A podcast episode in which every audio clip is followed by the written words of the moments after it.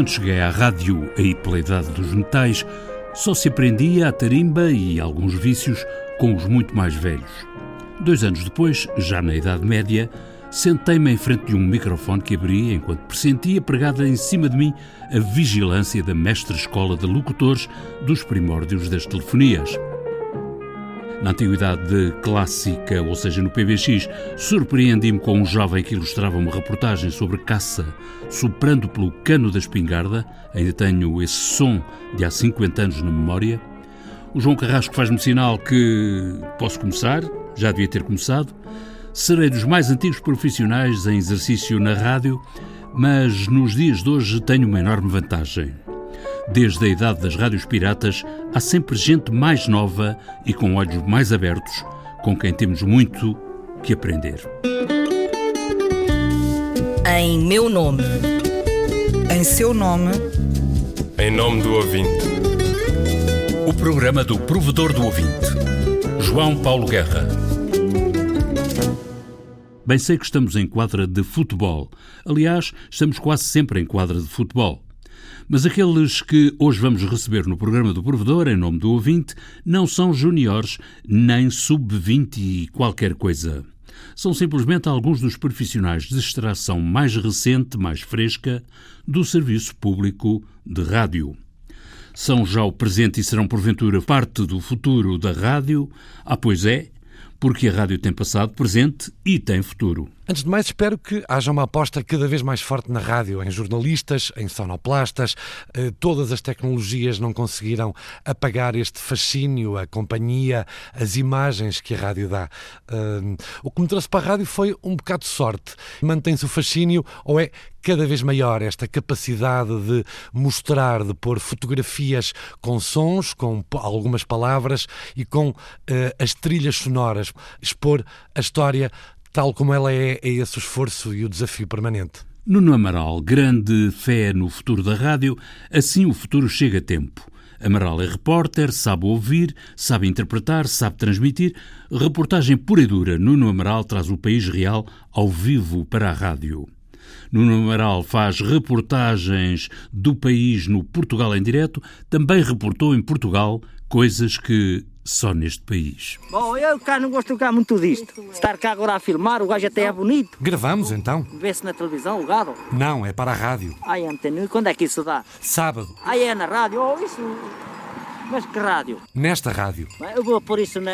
Vou pôr o rádio na, uh, no sábado. Então quero ver, se é verdade.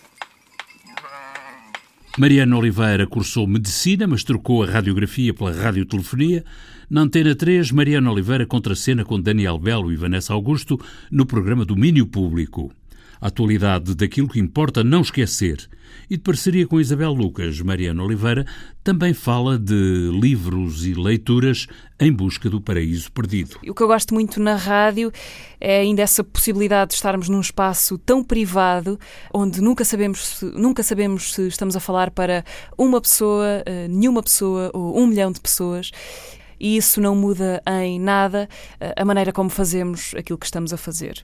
João Turgal é jornalista da Antena 1. No quarto Congresso dos Jornalistas, Turgal foi a face visível do manifesto A Precariedade Mina o Jornalismo. Turgal acredita que se há meio que garante uma certa independência do poder económico e de outros poderes será sempre o serviço público, João Turgal formou-se em matemática, mas deitando contas à vida, acabou a trabalhar feliz na rádio. Aconteceu, eu não tinha nada a ver nem com jornalismo, nem com o audiovisual em si, mas tinha paixão pela música, essencialmente, eh, quando entrei numa grande escola que é a Rádio Universidade de Coimbra, e é a RUC que fez com que eu abrisse e com que passasse da matemática para o, para o domínio da comunicação e das humanidades, digamos assim, uh, já depois de ser professor de matemática. Portanto, a rádio mudou efetivamente a minha vida, porque hoje poderia ser um infeliz professor de matemática e enquanto hoje, em vez disso, estou a fazer rádio com, com bastante prazer. Cláudia Martins é a única mulher que faz jornalismo na área do desporto na rádio portuguesa, foi a primeira editora do jornal digital 00, atualmente faz parte da equipa de desporto da Antena 1. Cláudia Martins faz reportagem, informação e edição de futebol E nos 12 anos de carreira, Cláudia Martins já tem momentos memoráveis. Relatar a conquista por Portugal de um título mundial de futsal ou, em dia de aniversário, ouvir os parabéns vindos da bancada do estádio, que também seguia o jogo pela rádio. Um domingo à tarde, nós, quem ouve o Desporto Antena 1 sabe que nós temos a tarde desportiva e nesse dia era o dia do meu aniversário. E, e, era um domingo à tarde, eu estava a trabalhar e o Paulo Sérgio, como sabia que eu fazia anos, uh, acabou por fazer aquelas chamadas aos estádios normais para eu enfim, para eu dar tempo, resultado e, e, alguma informação sobre o jogo. E depois fechou esse momento dizendo qualquer coisa como Cláudia Martins, que é hoje a nossa bebê. Então, eh, o mais engraçado foi, eh, e isto tem muito a ver com a forma como as pessoas consomem a rádio, mesmo nos eventos desportivos, eh, ao intervalo desse jogo, houve uma série de pessoas que estavam na bancada nesse estádio que vieram ter comigo a dar-me os parabéns porque tinham ouvido o Paulo Sérgio a dizer em que era o dia do meu aniversário. Facilmente as pessoas tiveram o à vontade suficiente para vir ter comigo à tribuna de imprensa e dar-me os parabéns. Luís Peixoto frequentou Direito e uma rádio universitária, depois formou-se em História. Mas a história de Luís Peixoto seguiu pela rádio. É jornalista de turno na redação do Porto da Antena 1. É na Vila de Joane, junto à igreja, que encontramos a loja da Cindinha e Américo Matulo um estabelecimento que carrega tantas histórias quanto o edifício que o alberga. Há 23 anos fechou as portas com a morte dos proprietários. Hoje, o neto de Sindinha e Américo, Marcos Barbosa, vai reabrir as portas à população por um dia. Repórter Luís Peixoto, na loja da Sindinha, em Joane Famalicão. A loja, por um dia, quando abrir de novo, será como alojamento local. Sinal dos tempos. A minha história na rádio nasceu ainda nos primeiros anos da universidade. Na altura estudava na Faculdade de Direito, eu e mais um amigo decidimos reativar a rádio da faculdade e acho que foi aí que eu descobri a paixão pela, pela rádio. Uh, se bem que foi uma paixão adormecida, porque só anos depois é que decidi que era isto que eu queria para a minha vida. Acabei por tirar a história, portanto, andei sempre longe da profissão. Acho que o que mais me atrai na rádio é mesmo o imediatismo. A rádio é para mim um meio extremamente democrático, é o que chega mais rápido às pessoas, o que na hora do aperto está lá, e isso acaba por, eh, por me fascinar. Joana Dias estudou jornalismo na Faculdade de Ciências Sociais e Humanas e presentemente trabalha na rede. Joana Dias faz locução no Zig Zag, mundos de fantasia, momentos de magia para os mais jovens de todos os ouvintes. O mais recente episódio a marcar-me aconteceu não há muito tempo com a, a, triste notícia da saída de, de, António Macedo da Antena 1, veio um convite do Rui Pego que, que me deu bastante alegria. O convite de substituir o António Macedo, como se isso fosse possível alguma vez no programa que ele fazia com o David Ferreira, aos sábados, David Ferreira a contar consigo. Eu tremi, tremi da cabeça aos pés, porque não há forma de substituir um radialista como o António Macedo. Eu não tenho a veleidade sequer de me sentar nesta cadeira à frente do David Ferreira e achar que vou estar uh, ali nivelada com, com o António. David Ferreira a contar consigo. A cantar.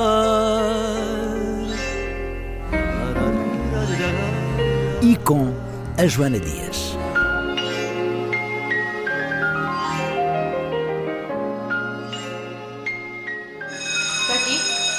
O toque de entrada que pontua os corredores do Conservatório marca o sinal de partida de Leonor Maia, 22 anos, estudante de música em Salzburgo, na Áustria. Obrigada por tudo. Parabéns. Olha, Boa viagem. Adeus. Acabou a prova de harpa, mas não pode esperar pelos resultados. Não, não tenho tempo mesmo, tenho mesmo que apanhar um avião. Isabel Meira é repórter na Antena 2, também já passou na grande reportagem da Antena 1. Isabel Meira recebeu um prémio Gazeta de Rádio, distinguida pelo Clube dos Jornalistas por uma reportagem realizada para a TSF antes de mudar. Na Antena 2, Isabel Meira faz reportagens sobre jovens músicos, saxofone e cravo, sobre galerias romanas de Lisboa, sobre festivais culturais, cinema, música, reportagem. Eu fiz uma série de reportagens que passava por dar a determinadas ruas o nome de mulheres que tinham morrido vítimas de violência doméstica. E hum, houve um dos casos, eh, a mulher ela era dos Açores, tinha vindo para o continente e na altura, depois quando a reportagem foi para o ar, eu recebi uma carta da mãe que ainda estava nos Açores a dizer-me que tinha ouvido a reportagem e que tinha conseguido recuperar um pouco da filha através daquela reportagem, apesar de nunca ter ouvido a voz da filha na reportagem. A rádio faz-se do passado e presente para o futuro e, em todos os casos, com memória. Neste mês de junho chegaram ao núcleo museológico da radiodifusão memórias do locutor Fernando Quinas, faleceu em janeiro. Em junho, as filhas doaram o espólio do antigo locutor do Rádio Clube e da Rádio Comercial. A jornalista Inês Forjás foi conhecer as memórias de papel de Fernando Quinas. Já tenho saudades de fazer rádio. Entre recortes de jornais, legislação, noticiários, ordens de serviço e comunicados, os dossiês do locutor contam uma parte importante da história da rádio em Portugal. O nosso tempo de festa acabou em todos os setores da vida do país e também no setor da comunicação social. Fernando Quinas viveu primeiro a nacionalização do Rádio Clube Português em 1975. Quase todos os países europeus com raras exceções têm a rádio nacionalizada numa empresa única, portanto foi criada essa empresa. E viveu depois a privatização em 1993. Confirmo que o Paulo Ministro decidiu eh, a privatização da rádio comercial. No último dia do ano de 1975, é suspenso e proibido de entrar no Rádio Clube. Em 92, Quinas é um dos funcionários transferidos à força da Radiodifusão Portuguesa para a rádio comercial. A lei garantia a manutenção de todos os direitos, mas os recortes do locutor mostram que não foi isso que aconteceu. Entre os papéis, há cópias das cartas de despedimento enviadas a vários radialistas já depois da privatização em 1993. Carlos Barbosa, o homem forte da comercial, chegou ao Porto e disse: Está tudo despedido. Jornalistas e técnicos num total de 29. E um ano depois, em 94, uma ordem de serviço retira aos trabalhadores da comercial os direitos adquiridos na Rádio Dantes Pública. Nada será feito sem que seja cumprida aquilo que está estabelecido em lei. E a lei dá mecanismos de proteção aos trabalhadores. Como quase todos daquela geração, Fernando Quinas estreia-se aos microfones da Rádio Universitária. Era o início de uma carreira profissional. Exatamente. Em 1966, começa a trabalhar no Rádio Clube Português. Fui fazer um programa entre 1 e as 4 da tarde no então FM do Rádio Clube Português. Dá voz a programas como Carrossel, às voltas da chanson, Parodiantes de Lisboa ou Espaço 3P. Espaço 3P para ver, ouvir, participar. Sai da antena, em definitivo, em 1996. Fernando Quinas e outros 20 profissionais, em nome de mais uma reestruturação da grelha. Neste momento, na rádio comercial, eu não estou a fazer rádio, cumpro o meu horário a tomar notas sobre aquilo que se passa na emissão e a fornecer um relatório diário à, à, direção, à administração. Para lá dos recortes que documentam, entre outros episódios, o encerramento do mítico bar O Coice, na rádio comercial, o espólio do locutor inclui livros sobre a rádio, cassetes várias, bobines e ainda um modelo raro de um dictafone. Tenho boas uh, recordações. Como o café, as vozes vêm em vários lotes, entram e saem de moda. A de Fernando Quinas era encorpada e anasalada. Eu acho que tenho boa voz. Foi um dos representantes da chamada Era das Vozes de Ouro na rádio. Fernando Quinas, a memória do homem que foi locutor nos tempos dos discos proibidos e depois no tempo dos discos obrigatórios, como ele próprio disse, de forma lapidar. A música do genérico do programa do Provedor do Ouvinte é da autoria de Rogério Charras, interpretada pela guitarrista portuguesa Marta Pereira da Costa e o contrabaixista camerunês Richard Bona. Sonorização e montagem João Carrasco, ideias e textos Inês Forjás, Viriato Teles, João Paulo Guerra. Em meu nome. Em seu nome. Em nome do ouvinte. O programa do Provedor do Ouvinte. João Paulo Guerra.